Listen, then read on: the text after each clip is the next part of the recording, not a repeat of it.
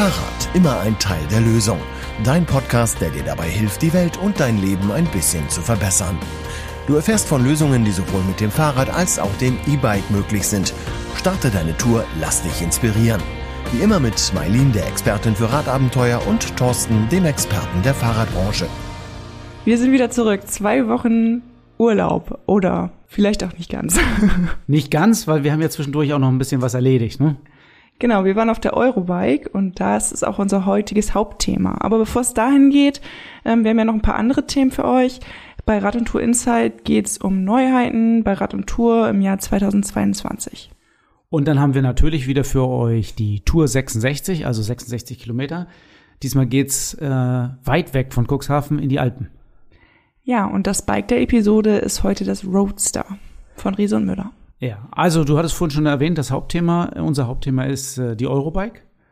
Wir waren bei der Eurobike, bei der letzten Eurobike, ja, na, nicht bei der letzten Eurobike überhaupt, aber die Eurobike ist ja eine super interessante und wirklich total quirlige Messe gewesen am Bodensee. Und ähm, die jetzige, die diesjährige Ausgabe war das letzte Mal, dass man da am Bodensee zu Gast war in Friedrichshafen. Die Eurobike zieht um und zieht dahin, wo früher mal die IAA war. Also nächstes Jahr werden wir uns dann wohl in Frankfurt sehen. Bist du traurig? Ähm, ja, ich habe große Hoffnung, dass in Frankfurt was Neues, Großes erwächst. Denn ich finde die IAA Mobility, die jetzt gerade in München war, die würde ich mal eher als Reinfall bezeichnen. Also für, ich war nicht da, aber so was ich gehört und gelesen habe, ähm, war das nicht wirklich gut, weil die Fahrradhersteller natürlich da kaum ihre Partner im Handel erreichen können. Da waren natürlich schon ein paar Endkunden, aber das, was früher auf der Eurobike war, wirklich äh, sich treffen, sich connecten, Handel treiben, ähm, miteinander was machen, äh, Fachvorträge und und und, das alles konnte in München nicht stattfinden. Und ich habe ganz große Hoffnung, dass das in Frankfurt wieder so sein wird und Frankfurt das wieder zur Leitmesse äh, zur weltweiten Leitmesse des Fahrrades wird. Also von daher, ähm, ja, schade, dass es in Friedrichshafen nicht mehr ist, obwohl ich immer geflucht habe über die Hotels und über die lange und sehr, sehr beschwerliche Anreise. Das wird alles in Frankfurt besser, glaube ich, und ich setze darauf, dass es auch eine ganz fantastische Messe wird in Frankfurt. Ja, also die Anreise fand ich auch ausgesprochen lang. Fünf Tage ist äh, eine wahnsinnig lange Anreise. Gut, man kann mit dem Fahrrad hinfahren, dann ist es zumindest äh, sehr schön, die Anreise, aber noch länger, das stimmt. ja, aber wenn du jetzt gerade schon sagst, Frankfurt nächstes Jahr und ähm, dann wird hoffentlich alles noch besser. Da haben wir ja auch ein Interview, oder du hast ein Interview geführt ähm, mit dem Organisator der Eurobike. Und das, da hören wir doch mal rein. Ja, jetzt stehe ich mal vor der Eurobike, draußen vor der Tür. Ähm, neben mir steht Stefan Reisinger, Eurobike-Chef. Stefan, ich bin ganz oft bei der Eurobike gewesen. Ich weiß gar nicht wie oft, aber 25 Mal war ich wahrscheinlich schon hier. Und jetzt soll es mein letztes Mal sein, ist das so? Also vielleicht das letzte Mal in Friedrichshafen, aber sicherlich nicht das letzte Mal auf der Eurobike. Weil mit der Eurobike geht es natürlich weiter. Ja, wir ziehen um, das, das ist natürlich ein großer Schritt für die Messe. Aber ähm, Genau, die Eurobike gibt es natürlich auch im nächsten Jahr wieder. Also im nächsten Jahr wird die Eurobike dann stattfinden in Frankfurt? Ganz genau. Friedrichshafen hat ja so ein bisschen die Vorteile, dass das irgendwie alles sich anfühlt wie Urlaub, ähm, dass das eine total schöne Umgebung ist. Ich kann mich ähm, noch gut an die äh, Demo-Days erinnern, die dann auch irgendwie im, im, Umland waren, wo wirklich tolle Mountainbike- und Rennradstrecken waren. Ähm, das ist so ein bisschen der Vorteil von Friedrichshafen gewesen. Was hat euch bewogen, hier wegzugehen? Also zum einen ist die Eurobike natürlich ähm, wirklich ja eine globale Messe für, für das Thema Fahrrad und vor allem natürlich für unsere Kunden, die von ganz weit herkommen, ist es schon immer auch ein bisschen aufwendig gewesen, überhaupt hierher zu kommen. Ähm, wir sind einfach hier begrenzt, sowohl was die Infrastruktur angeht, als auch was unser eigenes Messegelände angeht. Und was sicherlich aber der dominierende Faktor ist, das Fahrrad entwickelt sich einfach. Wir sind hier groß geworden mit dem sportiven Fahrrad, vor allem mit dem Mountainbike, auch sicherlich mit, mit Rennradthemen dann über viele Jahre. Und was wir aber jetzt die letzten zehn Jahre sehen, ist vor allem natürlich auch, dass das Fahrrad Mobilitätsprodukt wird. Ja, und dafür ist einfach eine städtische, urbane Kulisse die bessere, besser passende und auch die, die dann einfach konzeptionell, so perspektivisch auch für die nächsten Jahre die richtige ist. Was vielleicht ja auch für unsere Hörer die ja überwiegend Endverbraucher sind, sehr interessant ist. Ähm, wird es wieder eine Endver Endverbrauchertage geben auf der Messe? Na klar. Ähm, eben sogar noch einen viel größeren Aufschlag. Ähm, wir werden zwei Tage machen für Endkunden, äh, also ein ganzes Wochenende. Ähm, haben sicherlich da auch nochmal deutlich mehr, mehr Einzugsgebiet. Ähm, mehr Menschen werden überhaupt die Möglichkeit haben, dann auch teilzunehmen. Frankfurt liegt da äh, toll zentral, auch sehr gut angebunden mit den, mit den öffentlichen Verkehrsmitteln ähm, mittendrin in Deutschland. Ähm, also das Thema Endkundenansprache ist ein ganz wichtiger konzeptioneller Baustein für die Eurobike in Zukunft. Und es wird ja leichter auch dahin zu kommen zur Eurobike zukünftig. Ich weiß von meinen Anreisen, ich habe alles mögliche, also in der Zeit habe ich wirklich alles Mögliche ausprobiert. Die einzige Anreise, die ich nie komplett gemacht habe, war mit dem Fahrrad. Aber ich habe von Flugzeug über, also meistens Bahn, manchmal Auto, alles ausprobiert und irgendwie ist alles ja sehr, also für mich war es immer sehr, sehr lang. Ähm, das ändert sich jetzt in Frankfurt ja nicht nur für mich, sondern auch für alle anderen und äh, auch für die Endverbraucher. Da gehe ich auch von aus, dass das ähm, deutlich besser angenommen wird noch. Also das glauben wir auch. In, in deinem Fall ist natürlich auch wirklich so, dass wir diametral auseinanderliegen. Ne? Also weiter kann es ja gar nicht sein.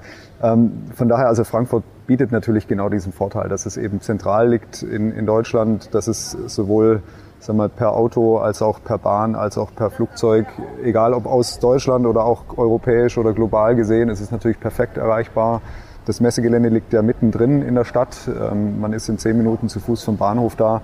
Und von daher glaube ich, also egal wie man kommt, ob per Fahrrad, äh, Flugzeug, Zug oder Auto, da ist Frankfurt schon natürlich äh, eine Nummer. Du hast vorhin gesagt, ähm, Eurobike, internationale Messe, ähm, globale Messe, hast du gesagt. Ähm, jetzt sind wir in Friedrichshafen. Wir als Fahrradbranche hier auf der Messe ja in den letzten Jahren immer so, wie, die, wie man die Messe kannte, voll ausgebucht, äh, rappelvoll und eng. Eine große Nummer gewesen.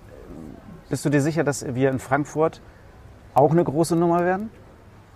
Also ich bin mir sicher, dass wir in Frankfurt eine große Nummer werden. Ähm, Im Moment ist vielleicht für nächstes Jahr die Perspektive ja noch nicht so ganz klar, ob irgendwie die Pandemie da wirklich schon ganz eingedämmt sein wird. Also das ist sicherlich ein kleiner Unsicherheitsfaktor, der auch die nächsten Wochen, und Monate vielleicht noch bleiben wird. Aber wir müssen ja perspektivisch denken. Also nicht nur jetzt irgendwie an, an 22, sondern die Jahre darüber hinaus. Und also was uns da so sicher macht, ist, dass das Fahrrad ist das Mobilitätsprodukt der Zukunft. Ja? Und ähm, wir werden wir werden diese Möglichkeiten und diese Facilitäten, die wir da haben, die werden wir brauchen und die werden wir füllen perspektivisch. In Frankfurt ist ja die IAA weggegangen und wird ersetzt jetzt durch die Eurobike. Das heißt, so, das Bessere kommt, das bessere Volk. Genau, ist doch, das bessere Verkehrsmittel in jedem Fall. Das ist doch eine super Nummer, oder? Finde ich auch. Also dann werden wir die beerben und machen es dann richtig groß, oder? Ganz, ganz genau so. Ich freue mich da wahnsinnig drauf, äh, Frankfurt. Ich ähm, kann mir vorstellen, dass wir äh, von unserem Verband auch ein bisschen äh, was beisteuern können. Wir, wir, haben richtig Lust und freuen uns auf jeden Fall auf Frankfurt und äh, mit euch da eine richtig geile Messe zu machen. Also genauso geht es uns auch. Wir sind total motiviert, also auch mein Team. Für uns ist eine tolle neue Perspektive. Und ähm, das ist auch die Chance, natürlich jetzt nach 30 Jahren auch ein paar Dinge wieder neu zu machen und sich auch ein Stück weit neu zu erfinden. Und ich glaube, das ist das, was die Branche auch braucht. Sag noch mal ganz kurz für, auch ganz speziell für unsere Zuhörer. Ähm, du hast gesagt, es ändert sich ein bisschen das Thema, aber Mountainbike, Gravel, Rennrad, Sport wird immer noch äh, ein wichtiges Thema sein, oder? Das ist so. Also uns geht es ums Fahrrad. Ja. Wir, wir sind die Fahrradmesse, das wird auch in Zukunft so bleiben. Und natürlich wird auch das sportliche Fahrrad weiterhin eine ganz wichtige Rolle spielen. Das sind ja, das sind ja gerade die, die wirklich enthusiastisch dabei sind. Ja. Das sind ja die, die ähm, für die das äh, Lebensinhalt ist. Ja. Das ist eine ganz, ganz wichtige Zielgruppe, die werden wir auf keinen Fall vernachlässigen. Aber wir müssen, glaube ich, einfach auch anerkennen, dass eben auch die Zahl derer, die das Fahrrad in erster Linie wirklich auch als Alltagsfortbewegungsmittel nutzt, dass das einfach ähm, ein ganz wichtiger Baustein wird in der zukünftigen Mobilitätswende. Ja? Und das, das System wollen wir Rechnung tragen. Okay, also Sportler willkommen und äh, alle, die das Fahrrad für alles Mögliche nutzen, sind auch willkommen. Und dann. Genau so. Hast du den Termin nochmal vielleicht? Ja, klar. Der 13. bis 17. Juli. 13. bis 17. Juli. Genau. Sehr schön. Dann freuen wir uns, sommerlich in Frankfurt unterwegs zu sein. Ja, jetzt hat Stefan sich auch noch mal ein bisschen dazu geäußert, äh, wie er das sieht mit dem Umzug. Finde ich sehr interessant zu hören, wie die Macher dazu stehen. Aber wir waren ja nun auch jetzt auf der Eurobike. Marlene, was gab's denn da zu sehen oder was, äh, was hat dich fasziniert? Hast du irgendwas noch im Gedächtnis davon? Also ich fand es sehr ähm, cool, dass es wirklich eine eigene Area gab für Lastenräder. Also das ist mir noch ziemlich im Gedächtnis geblieben. Wir sind ja auch einige davon Probe gefahren. Und ähm, auch der Start-up-Bereich mit diesen ganzen Innovationen und Preisen, Awards und sowas, das fand ich schon echt interessant, was da für verrückte Ideen denn doch bei waren. Also von irgendwie so einem Regenponcho, der bis zum Lenker geht, wo du nicht nass werden sollst, über gewaltige Schneemaschinen in Fahrradoptik. Ähm, da war schon echt viel, viel Interessantes dabei. Ja, und der äh, Bereich dieser Startups, der war ja auch so gedrängelt und so voll, wie früher die ganze Eurobike war. Von daher kam da so ein bisschen das Gefühl wie früher auf. Ja gut, da kannst du natürlich mehr zu sagen. Für mich war es die erste Eurobike. Ich fand es ziemlich überschaubar, man hat sich da nicht ähm, im Weg gestanden. Aber wir haben natürlich trotzdem, und äh, obwohl nicht so super viele Aussteller da waren, ähm, paar sehr interessante Innovationen gesehen. Ja, genau. Ähm, wir waren beim Stand von Busch und Müller. Ähm, die stellen Beleuchtung fürs Fahrrad her. Was ich da super faszinierend fand, ist ähm, ein Licht fürs Fahrrad, was wie beim Auto quasi in den Kurven äh, mitgeht, also so ein Kurvenlicht. Und da hast du ja auch noch ein Interview geführt.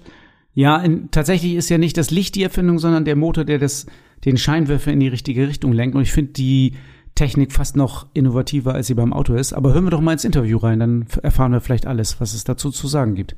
Ja, heute melden wir uns mal von der Eurobike in Friedrichshafen. Eine total spannende Messe und wir sind zu Gast auf dem Messestand von Busch und Müller. Bei mir ist Herbert Baltrusch und ähm, du hast uns ein paar schöne Neuigkeiten gezeigt und die zwei richtig faszinierenden Neuigkeiten möchte ich heute mit dir mal eben durchsprechen. Da ist zum einen ähm, ein System, das heißt Levi. Was, was ist das und was, wofür ist das gut? Ja, Levi, wir stellen das hier und heute auf der Eurobike ganz neu vor. Ähm, es ist ein Produkt, was im Hause Buschenmüller zu 100 Prozent entwickelt und gefertigt wird. Ähm, Leval ist ein, ein Kurvenlicht. Wir haben etwas ganz Neues erfunden und ein patentiertes System ähm, mit dem Schwerpunkt äh, zu sagen, sicherer Fahrradfahren und im Bereich der Kurvenausleuchtung noch professioneller und sicherer um die Ecke zu fahren. Wir machen ja ganz viel, um irgendwie mitzuhalten bei den Automobilen mit dem Licht. Wir sind jetzt beim Licht ja schon viel heller geworden und äh, haben mehr Lichtausbeute. Aber jetzt gibt es ein System, was tatsächlich um die Ecke leuchten kann oder wie soll ich mir das vorstellen? Ja, um die Ecke wäre schön. Also das haben wir noch nicht geschafft. Aber ähm, die Möglichkeit, einfach die Kurve, die, den Bereich auszuleuchten, den wir visuell verfolgen, ähm, das war so der Schwerpunkt herauszufinden, wie können wir das ähm, so beleuchten, dass äh, das Fahrradfahren und das E-Bike-Fahren noch sicherer wird. Für den alltäglichen Fahrer, für den sportiven Fahrer, der vielleicht mit einer etwas höheren Geschwindigkeit auch in Bereichen unterwegs ist, äh, die ja, besser ausgeleuchtet werden müssen. Wenn ich mir das Ganze vorstelle, brauche ich dafür ein neues Fahrrad, damit das funktioniert? Oder äh, kann ich, brauche ich eine neue Lampe? Oder was, was muss ich alles anbauen, damit ich ein Kurvenlicht habe? Ja, also du brauchst kein neues Fahrrad. Du kannst dein Fahrrad, was du besitzt, in deinem äh, Lieblingsmodus ähm, weiterfahren. Du kannst es an jedes äh, Fahrrad, du kannst es auch an jedes E-Bike montieren. Ähm, du suchst dir den Händler oder wenn du technisch visiert bist, kannst du es auch selber montieren. Also man braucht keine große neue Anschaffung, um sich mit dem Leval äh, anzufreunden. Das hast du in der Hand, das Leval? Genau. Ist das alles? Das ist alles. Okay. Also ich habe es jetzt hier mal in der Variante, dass wir das zum Zeigen einmal an ein Akku, der symbolisiert das Fahrzeugakku ähm, des E-Bikes. Und wenn, wenn man es vielleicht in der Kamera sehen kann, wir haben hier die Möglichkeit, ich wäre jetzt hier unten mal der Lampenhalter und würde mit dem Leval in die Kurve fahren und würde meine Lenkvariante verändern. Und was das Leval für uns an der Stelle macht, es schickt das Licht dorthin, wo wir hinfahren wollen. Das können wir auch hinter uns nochmal sehen dass wir das gleich nochmal etwas stärker anleuchten und beleuchten und nochmal schauen, wie sich das denn so im Straßenbild ja, wieder sieht. Ja, das ist ja sehr schön. Wir können es auf der weißen Wand hinter uns sehen. Das haben wir ja die ganze Zeit auch ein bisschen im Bild. Und es gibt auch ein tolles Video dazu. Ja, wir haben einmal ein Video, was wir gleich nochmal anschauen können. äh, wo wir dann selber nochmal getestet haben, äh, in vielen Fahrten, wie sich das auswirkt, dass man es visuell schon mal sehen kann und sich dann darauf freuen kann, selber irgendwann im Besitz eines schönen neuen Leval zu sein. Also, man kann es nachrüsten. Es ist nicht wahnsinnig. Du hast einen Preis? Ich habe auch einen Preis für euch. Sag mal. Ähm, der Preis ist 74,90 Euro. Ähm, bei euch im Laden, ähm, wenn die Kunden kommen, werden sie erstaunt sein, dass eine solch wahnsinnige Technik, die hier drin steckt, mit einem Servomotor für ja, wirklich einen super interessanten Preis zu haben Ja. ist. Erstaunlich niedriger Preis für so viel Technik, finde ich. Ja, Made in Und, Germany. und vor allem dürfen nachrüstbar, super. zu 100 Prozent Made in meiner Tagen. Also äh, alles, was wir hier sehen, wird dort komplett hergestellt und montiert. Herbert, wenn ich jetzt mit dem Licht unterwegs bin, dann bin ich ja noch wieder ein bisschen schneller, weil ich irgendwie noch besser in die äh, Richtung gucken kann, wo ich hinfahren will. Ja, Ähm, aber dann kommt es ja vor, dass ich auch mal, weil ich ein Hindernis früher kenne, bremsen muss. Und da gibt es eine zweite Neuerung von euch, die mich total fasziniert hat. Vielleicht sagst du da auch noch mal was zu. ja wir haben das Thema äh, im Straßenverkehr, die E-Bikes und werden einfach mehr. Wir haben immer mehr Fahrzeuge, die zueinander, miteinander im Straßenverkehr zurechtkommen müssen. Bis dato haben wir beim E-Bike nicht die Möglichkeit gehabt, eine Bremsfunktion sichtbar zu machen, so sichtbar zu machen, dass der nachfolgende Verkehr also an der Stelle äh, den E-Bike-Fahrer nicht übersieht, sondern ihn eher wahrnimmt und dadurch eine enorm hohe Sicherheit nach außen reflektiert. Wir können gleich nochmal ein Augenmerk drauf machen, dass wir an der Stelle nochmal das auch nochmal genau anschauen. Also wir reden jetzt von einem Rücklicht, was, wenn man langsamer wird, heller leuchtet. Ja, Wie so also Bremslicht? wir haben ja die Möglichkeit, beim E-Bike dauerhaft mit Licht zu fahren. Und wenn wir einen normalen Bremsvorgang einleiten, haben wir ein Bremslicht. Wenn wir in eine Situation kommen, dass wir äh, in die Notbremsung gehen, haben wir ein pulsierendes Rücklicht, was wir am besten nochmal visuell uns einmal anschauen. Okay. Und auch dieses Rücklicht ist ein, also da ist keine extra Technik notwendig, sondern es ist alles in dem Rücklicht verbaut. Genau, also für, für euch in der Werkstatt, für eure Kunden ein super angenehmer äh, Aufrüsten in diesem Fall, können wir sagen, das Fahrrad noch ein Stückchen sicherer machen. Das alte Rücklicht wird demontiert, das neue wird angebaut, angeschraubt, verkabelt und damit ist die komplette Installation abgeschlossen. Das heißt, die, die ganze Technik, um zu festzustellen, dass es langsamer wird oder eine Notbremsung erfolgt, ist im Rücklicht Genau, da haben wir ähm, in dem Rücklicht eine ganz besondere Technik verbaut, die die Menschen draußen begeistern wird und ihnen sehr viel Sicherheit schenken wird, dass äh, das alles dort drin ist. Für euch ist es einfach eine kleine Montage des Rücklichts. Jetzt haben wir den Preis vom Leval ja schon genannt und das Rücklicht kostet Geschmeidige 49,90. 49,90. Okay. Also wunderbare Weihnachtsgeschenke, Geburtstagsgeschenke. Weihnachtsgeschenke ist vielleicht ein Stichwort. Ähm, ab wann ist denn das alles beides auf dem Markt? Leval wird ähm, sicherlich mit einem Gutschein zu Weihnachten zu verschenken sein. Wir werden es, man sieht, wir sind fertig in der, ähm, in der Gestaltung des, des äh, Levals und vor allen Dingen auch, was für uns immer wichtig ist, die ganzen Werkzeuge, um es zu produzieren, sind fertig. Wir sind startklar, können also in die Serie gehen. Wir werden Anfang 2022 in den Markt gehen und äh, in den Geschäften hängen, dass äh, man es dann verkaufen kann. Okay. Und das Rücklicht? Das Rücklicht ist etwas eher verfügbar, also da denken wir, dass wir das in den nächsten Wochen schon äh, bekommen können.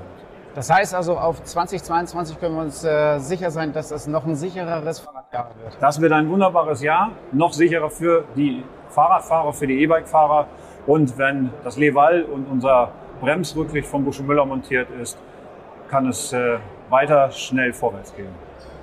Als wir uns das Programm angeguckt haben von äh, Busch und Müller, waren ja eine ganze Menge Neuigkeiten. Die wollen wir jetzt nicht alle noch vorstellen. Aber wer noch mehr wissen möchte, der kann in unseren Shownotes gucken und da haben wir das verlinkt, alle Neuigkeiten vorgestellt. Da gibt es ja noch eine ganze Menge andere spannende Sachen. Ja, also es lohnt sich einfach ein bisschen tiefer nochmal auf Busche Müller oder bum.de zu schauen oder auf euren Podcast, auf eurer Seite nochmal ein wenig das zu verfolgen. Es ist spannend, sicherlich euch weiterhin zu verfolgen mit den vielen Neuheiten, die wir äh, für euch bereithalten. Ich gebe ein paar kleine Stichworte nochmal. Fernlicht für Fahrräder. Machen wir sicherlich nochmal einen zweiten Podcast dazu, dass wir da nochmal ein bisschen intensiver sprechen. Ich glaube, wir werden uns an der Stelle nochmal wiedersehen. Sehr schön. Vielen Dank erstmal für die Neuigkeiten und für diese spannenden Sachen. Dankeschön. Ja, wer das Interview jetzt gerne noch so visuell sehen möchte, mit den Lichtern und ähm, der darf sich das gerne auf YouTube angucken. Wir haben den Link in den Show Notes hinterlegt. Klickt einfach rauf und dann seht ihr auch genau das Licht, worüber wir sprechen. Ja, neben den vielen anderen Neuigkeiten, äh, über die wir bestimmt noch äh, in den weiteren Podcasts auch berichten werden, gab es ja auch einen politischen Abend. Den fand ich eigentlich ziemlich interessant, weil alle großen Verbände sich da an einen äh, an einem Strang gezogen haben und zusammen einen politischen Abend veranstaltet haben im Atrium. Äh, sehr schöner, lockerer, geselliger Austausch war das und wirklich alle wichtigen Verbände der Fahrradbranche ähm, waren da anwesend und ähm, haben über die Zukunft und politische Themen diskutiert. Also ich fand es auch war, war ein sehr netter Abend und ähm, auch super schön mal nach so einer langen Zeit auch wieder viele Leute zu connecten und da Gespräche zu führen. Da geht's bestimmt auch ähm, äh, steil aufwärts in der Zusammenarbeit der verschiedenen Verbände und ich glaube, das ist ganz wichtig, um das Thema Fahrrad, um Fahrradverkehr, um Fahrrad als Lösung, Fahrrad immer ein Teil der Lösung voranzubringen. Setzen wir mal drauf, dass die sich alle gut verstehen. Ja, ich freue mich auf jeden Fall auf die Eurobike im nächsten Jahr. Ich bin schon wahnsinnig gespannt, äh, wie die werden wird. Und ja, vielleicht sieht man ja den einen oder anderen dort. Rad und Tour Inside. Dein Blick hinter die Kulissen des Fahrradgeschäfts in Cuxhaven. Wir waren ja nun auf der Eurobike und haben wir da was von mitgenommen für unsere Kunden? Ja, eindeutig. Also wir haben ja auf blauen Dunst ähm, eine neue Marke ins Programm genommen. Wir haben ja Kio mit ins Programm genommen. Das ist eine Kompakt Kompaktradmarke, die ganz neu auf den Markt kommt. Und wir waren von der Herangehensweise und von der Professionalität, mit der die Marke aufgestellt worden ist, schon so begeistert, dass wir uns frühzeitig Kontingente und äh, Räder gesichert haben. Und jetzt kam die Überraschung, wir sind zur Eurobike und da haben sie das erste Mal für uns ausgestellt und wir konnten Probe fahren. Das haben wir auch ausgiebig gemacht.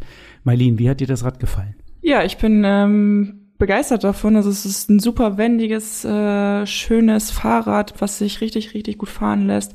Man hat da echt viel Sicherheit auch auf dem Fahrrad. Und ähm, ja, ich bin da super begeistert von. Für wen ist denn aber so ein Fahrrad? Also ich persönlich weiß ich jetzt nicht, ob ich damit fahren würde, auch wenn es mir wirklich gefallen hat. Wer ist denn so die Zielgruppe davon?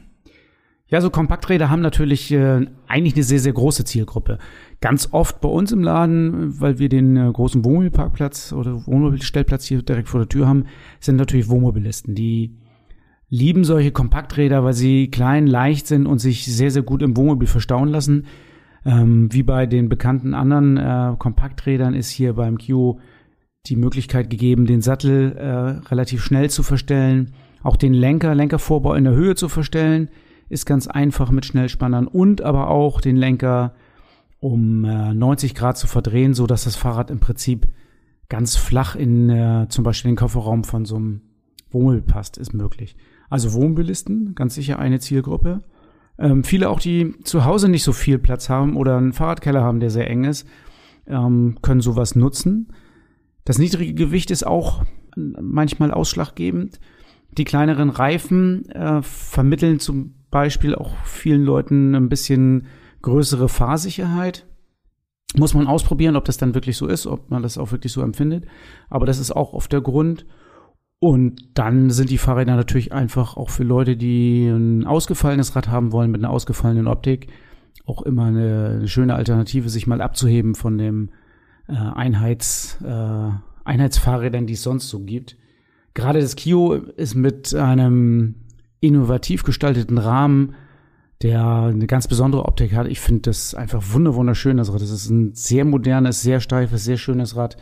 Äh, ich bin total begeistert und es gibt ja sehr, sehr viele Farben zur Auswahl und auch ganz besondere Farben. Also hier ist man nicht auf Schwarz und Weiß fixiert. Ja, die Farben sind mir auch sofort ins Auge gesprungen. Also so viele, viele bunte Smarties, das war das Erste, an was ich so gedacht habe. Ähm, aber ich mag's bunt, also von daher genau mein Geschmack. Ab wann können sich denn die Kunden darauf einstellen, das Fahrrad bei uns im Laden Probe fahren zu können? Ja, gut, dass du das fragst, wann die Räder lieferbar sind. Ich denke, dass wir im Oktober die ersten Räder bekommen. Und ich habe ja auch länger auf der Eurobike mit dem äh, Geschäftsführer der Marke gesprochen mit dem Vertriebsleiter der, der Marke gesprochen. Und es ist ein sehr interessantes Interview. Wir verlinken das in die Shownotes und wer da mal genau reinhören möchte und äh, ein bisschen mehr über die Räder erfahren möchte, kann sich das gerne bei YouTube mit äh, Film und allem drum und dran angucken oder eben auch einfach als Interview anhören. Ja, genau. 66 Kilometer Fahrspaß, der Podcast Tourentipp. Wir haben ja so eine kleine süße Alpenüberquerung gemacht nach der Eurobike. Du hast sie komplett gemacht, ich habe sie angebrochen. Ähm, aber beim ersten Tag war auch, war auch ich dabei. Wir sind nämlich von Sonthofen nach Sölden gefahren. Und aus, diesem, aus dieser Tour kommt unsere heutige Tour 66 Kilometer. Ja, damit sollten wir vielleicht noch mal ganz kurz erwähnen, dass du Rennradeinsteigerin bist und noch nie einen wirklich hohen Pass gefahren bist, oder? Ja, der größte Pass war bisher der Deich. okay, und dann bist du jetzt gleich kalt ins Oberjoch gestartet, oder? Genau, aber das war auch ein super schöner Einsteigerpass. Also ich habe ja unsere Freunde, die haben sich ja schon vorher groß über, also groß da reingelesen, welcher Pass jetzt wie zu fahren ist. Und da hieß es in den Beschreibungen, dass der Oberjoch sich perfekt eignet für Anfänger. So ganz glauben wollte ich das am Anfang noch nicht, aber als ich dann den Pass danach gesehen habe, wusste ich, der erste war der Einsteigerpass. ja, ich habe dich ja, ähm, also ich habe dich nicht im Unklaren gelassen, was uns erwartet, glaube ich. Ich habe das, äh, habe immer gesagt, das Handenjoch ist eine fiese Sache. Ich bin das Handenjoch, boah, weiß ich nicht, vier oder fünfmal schon gefahren. Ähm, ich also ich habe auch schlechte Erinnerungen an das Handenjoch von meinem ersten Mal im Rennen darauf fahren. Diesmal war es für mich relativ locker, aber fangen wir doch mal beim Oberjoch an. Das geht Sonthofen statt Ausgang und dann geht's eigentlich schon relativ locker in den Berg rein, oder? Genau, also so ganz, muss ich ehrlich gestehen, habe ich gar nicht gemerkt, dass der Pass schon anfing. Also es ging ja immer so, so ein bisschen bergauf. Und ähm, irgendwann kamen dann so die ersten Serpentinen und da hat man dann gemerkt, dass man wahrscheinlich gerade drin ist. Ähm, aber ich fand es relativ angenehm. Also die Steigungen, die waren, ich hätte sie mir schlimmer vorgestellt in, am Anfang. Ähm, es war anstrengend, aber ich fand den noch ziemlich angenehm zu fahren. Und dann ist man ja auch eigentlich relativ schnell oben. Also ich weiß gar nicht, eine halbe Stunde oder 35 Minuten haben wir gebraucht, dann waren wir oben. Und da ist ja auch extrem viel los da oben. Also man, man, findet diese Passhöhe eigentlich auch gar nicht so. Man kommt irgendwie oben an und dann ist man doch noch nicht oben, dann ist die Passhöhe noch ein Stückchen weiter. Und wir sind ja, also du und ich zumindest sind ja durch den Ort gefahren und hatten quasi die Passöhe umfahren, weil wir noch woanders hin wollten. Aber war viel los da oben, ne? Ja, auf jeden Fall. Und ähm, was ich ja total schön fand, als wir, wir sind dann ja runtergefahren und dann kamen wir durch so ein Tal, wo dann auch so ein See war. Ein Haldensee hieß der. Ähm, und ich habe ja, ich, ich meine, ich war ja noch nie häufig in den Bergen, aber dieses unfassbar klare blaue Wasser, das fand ich ja, ich konnte da nicht weggucken. Also das war, tat mir ein bisschen leid darum, dass wir so schnell unterwegs waren, weil ich wäre am liebsten nur angehalten und hätte mir das angeguckt und Fotos gemacht und das war super schön. Ja, das ähm, Tal, in dem der See ist und das Tal, was wir runtergerast sind, äh, ist das Tannheimer Tal, glaube ich, so heißt das, ne? Ja, genau. Ähm, also immer wieder beeindruckend, weil man in dieses Tal reinfährt und denkt, das kann doch gar keinen, kann gar keinen Ausgang haben, weil rundrum ho wirklich hohe Berge sind und dann, ähm, wenn man am See vorbei ist, tut sich dann doch irgendwo hinten eine Lücke auf und da kann man dann durchfahren. Immer wieder faszinierend. Es geht lange und äh, lange und sanft bergab. Genau, da sind wir auch relativ lange an so einem Fluss lang gefahren. Und ähm, auch da, also wie gesagt, ich fand dieses Bergquellwasser, das ist auch überall konntest du dir Trinkwasser zapfen, das kennt man von hier einfach gar nicht. Das ist so, ja, fand ich total klasse. Dann fing aber ja auch schon bald das Handenjoch an. Naja, vorher fand ich, kam der aller, aller schönste Streckenabschnitt und auch, muss ich ganz ehrlich sagen, einer der schönsten Radwege, die ich, ich glaube, überhaupt je gefahren bin. Am Lech lang. Ich glaube, das meintest du gerade ja, genau. Fluss. Das fand ich total faszinierend. Ich bin die Strecke ja, wie gesagt, schon ein paar Mal gefahren im Rennen und da sind wir immer auf der Bundesstraße gefahren und das ist relativ öde, muss ich ganz ehrlich sagen, die Bundesstraße zu fahren, weil sie ähm, nur noch geradeaus geht und auch nicht wirklich Klar, die Berge ringsherum sind immer noch schön, aber ähm, die Landschaft ist dann nur links und rechts Wiese. Aber dieser Radweg am äh, Lech entlang, also faszinierend. Also ich ich finde, das ist auch nochmal so ein extremer Kontrast gewesen zu den Pässen. Also da, wo wirklich viel Motorradverkehr und Autoverkehr war. Und da war es halt wirklich richtig schön still und ruhig. Totale Ruhe und äh, das war auch dann die Ruhe vom Sturm, oder? Ja, das war die Ruhe vom Sturm. Dann sind wir ja schon am Handenjoch. Du hast mich gewarnt. Ich habe dich gewarnt, ja. Aber ich bin hochgekommen. ähm, ja, ich finde beim Handenjoch eher immer den Knaller schon den Einstieg. Irgendwie gefühlt fährt man ja um die Kurve und dann gegen eine Wand. Ging dir das auch so oder Nee, du hattest mir, glaube ich, gesagt, du bist da das erste Stück locker hoch, ne? Ja, also ich, ich habe ja, du hast mich ja schon wirklich gut vorgewarnt, wo du sagtest, dann irgendwann äh, hat man schon direkt in der ersten Kurve seine Körner gelassen und ähm, dann geht's nur, nur noch äh, bergab, also nicht bergab, bergab, sondern mit einem selbst bergab. Deshalb habe ich ganz, versucht, ganz langsam da hochzutreten und bis zur ersten Kurve fand ich, war es auch noch okay. Ihr habt mich ja nochmal vorfahren lassen, damit äh, ich euch nicht ganz so lange aufhalte. Aber ähm, wo, es mich dann wirklich richtig rausgehauen hat, war, wenn, als wir links abgebogen sind und die richtigen Serpentinen dann angefangen haben, da war dann die Steigung so knallhart, wo ich dann aber, als wir dann oben angekommen sind, wirklich den Tränen nahe war, weil ich mich so gefreut habe, dass ich es geschafft habe, ohne abzusteigen. Ja, und ich ähm, kann dir versichern, ich habe da schon ganz viele Leute absteigen sehen. Also hartgesottene Rennradfahrer, die in diesen Serpentinen, die nach dem etwas flacheren Stück kommen, alle abgestiegen sind. Ähm, also Hut ab, gute Leistung, hat äh, Spaß gemacht, mit dir da hochzufahren und wir sind ja auch gar nicht so langsam gefahren mit 600 Höhenmeter die Stunde fand ich, das war eine sportliche Leistung. Also war okay, hat mir Spaß gemacht, war super und wir waren relativ schnell auch oben, fand ich.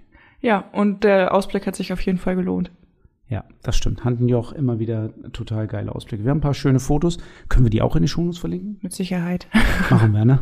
Ja, wer da jetzt äh, die Tour nachfahren möchte, macht das gerne. Wir haben sie verlinkt in den Show Notes und ähm, wir wünschen euch auf jeden Fall viel Spaß, die Berge hochzufahren. Ja, das wünsche ich euch auch. Das Fahrrad-Highlight der Episode mit Thorsten und deinem Verkaufsexperten von Rad und Tour. Das Bike der Episode. Heute geht es um das Riesomüller Roadster. Ein total schönes Rad. Immer häufiger in meiner Umgebung sehe ich da Räder von, weil alle möglichen Leute, die ich kenne, fahren das Rad. Das Roadster stellen wir euch gerne vor und damit ich das nicht alleine mache, habe ich mir zur Verstärkung Dennis geholt. Dennis ist Verkaufsleiter bei uns bei Rad und Tour, verkauft öfter mal solche Resumüller Roadster und hat bestimmt ein paar spannende Geschichten dazu zu erzählen. Hallo Dennis. Ja, moin Thorsten. Ja, das liegt wahrscheinlich daran, dass wir das einfach auch häufiger verkaufen. Deswegen siehst du das jetzt auch mehr. Ähm, ich hatte jetzt letztens auch erst einen jungen Mann nämlich, ähm, der suchte halt auch ein wirklich schnelles, sportliches Rad. Und da macht sich dieses Roadster einfach, ja, ist einfach ideal, dieses Rad. Ne, das gibt's halt auch als ähm, schnelle Variante, sprich als S-Pedelec. Es unterstützt dann auch bis 45 km/h. War der Kunde erstmal so ein bisschen von abgeschreckt, aber ich habe den Kunden dann auch gesagt, er muss ja keine 45 fahren, aber man kann halt auch gemütlich 35 fahren. Und das ist ja auch das, was vielen schon einfach reicht und was mit einem normalen Pedelec jetzt einfach so nicht möglich wäre dann in dem Fall. Ja, bei Riso Müller sticht das Roadster ja ein bisschen dadurch heraus, dass das wesentlich schlanker von der Optik ist als alle anderen Räder, oder? Ja, es ist eher Riesenmüller untypisch. Hm, viele sagen halt immer auch dann, Riesenmüller ist gleich so ein Panzer. Das sieht halt eher nach einem Fahrrad aus auf jeden Fall. Das ist eher ein bisschen filigraner, es ist fürs Urbane, sprich fürs Stadtgelände eher gedacht, dann halt auch ne, schmale Bereifung. Ähm, ist einfach ein schnittiges, schnelles Rad dementsprechend. Und dann vor allen Dingen in Kombination mit dem CX-Motor ist das wirklich ja schon fast eine Rakete, würde ich schon fast sagen. Also es geht schon wirklich richtig gut ab dann auch.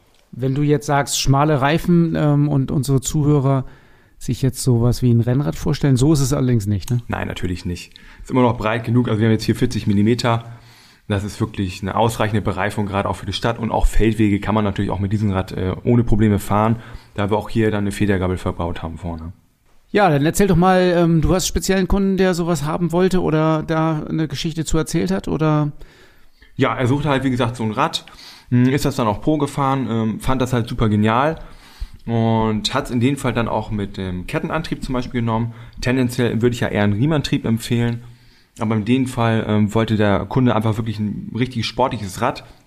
Und mit so einer Kettenschaltung ist es dann einfach, ja, doch so ein bisschen knackiger, kann einfach anders fahren. Ähm, das, das war einfach für den wichtig dann dementsprechend auch. Ja. Ja, in diesem Fall kann ich ja sogar selbst mal eine Geschichte beisteuern, denn ich weiß, dass ein äh, Zeitungsredakteur hier der heimischen Lokalzeitung sich auch so ein Fahrrad zugelegt hat. Und auch als S-Pedelec tatsächlich, so ja. wie das bei dir auch der Fall war.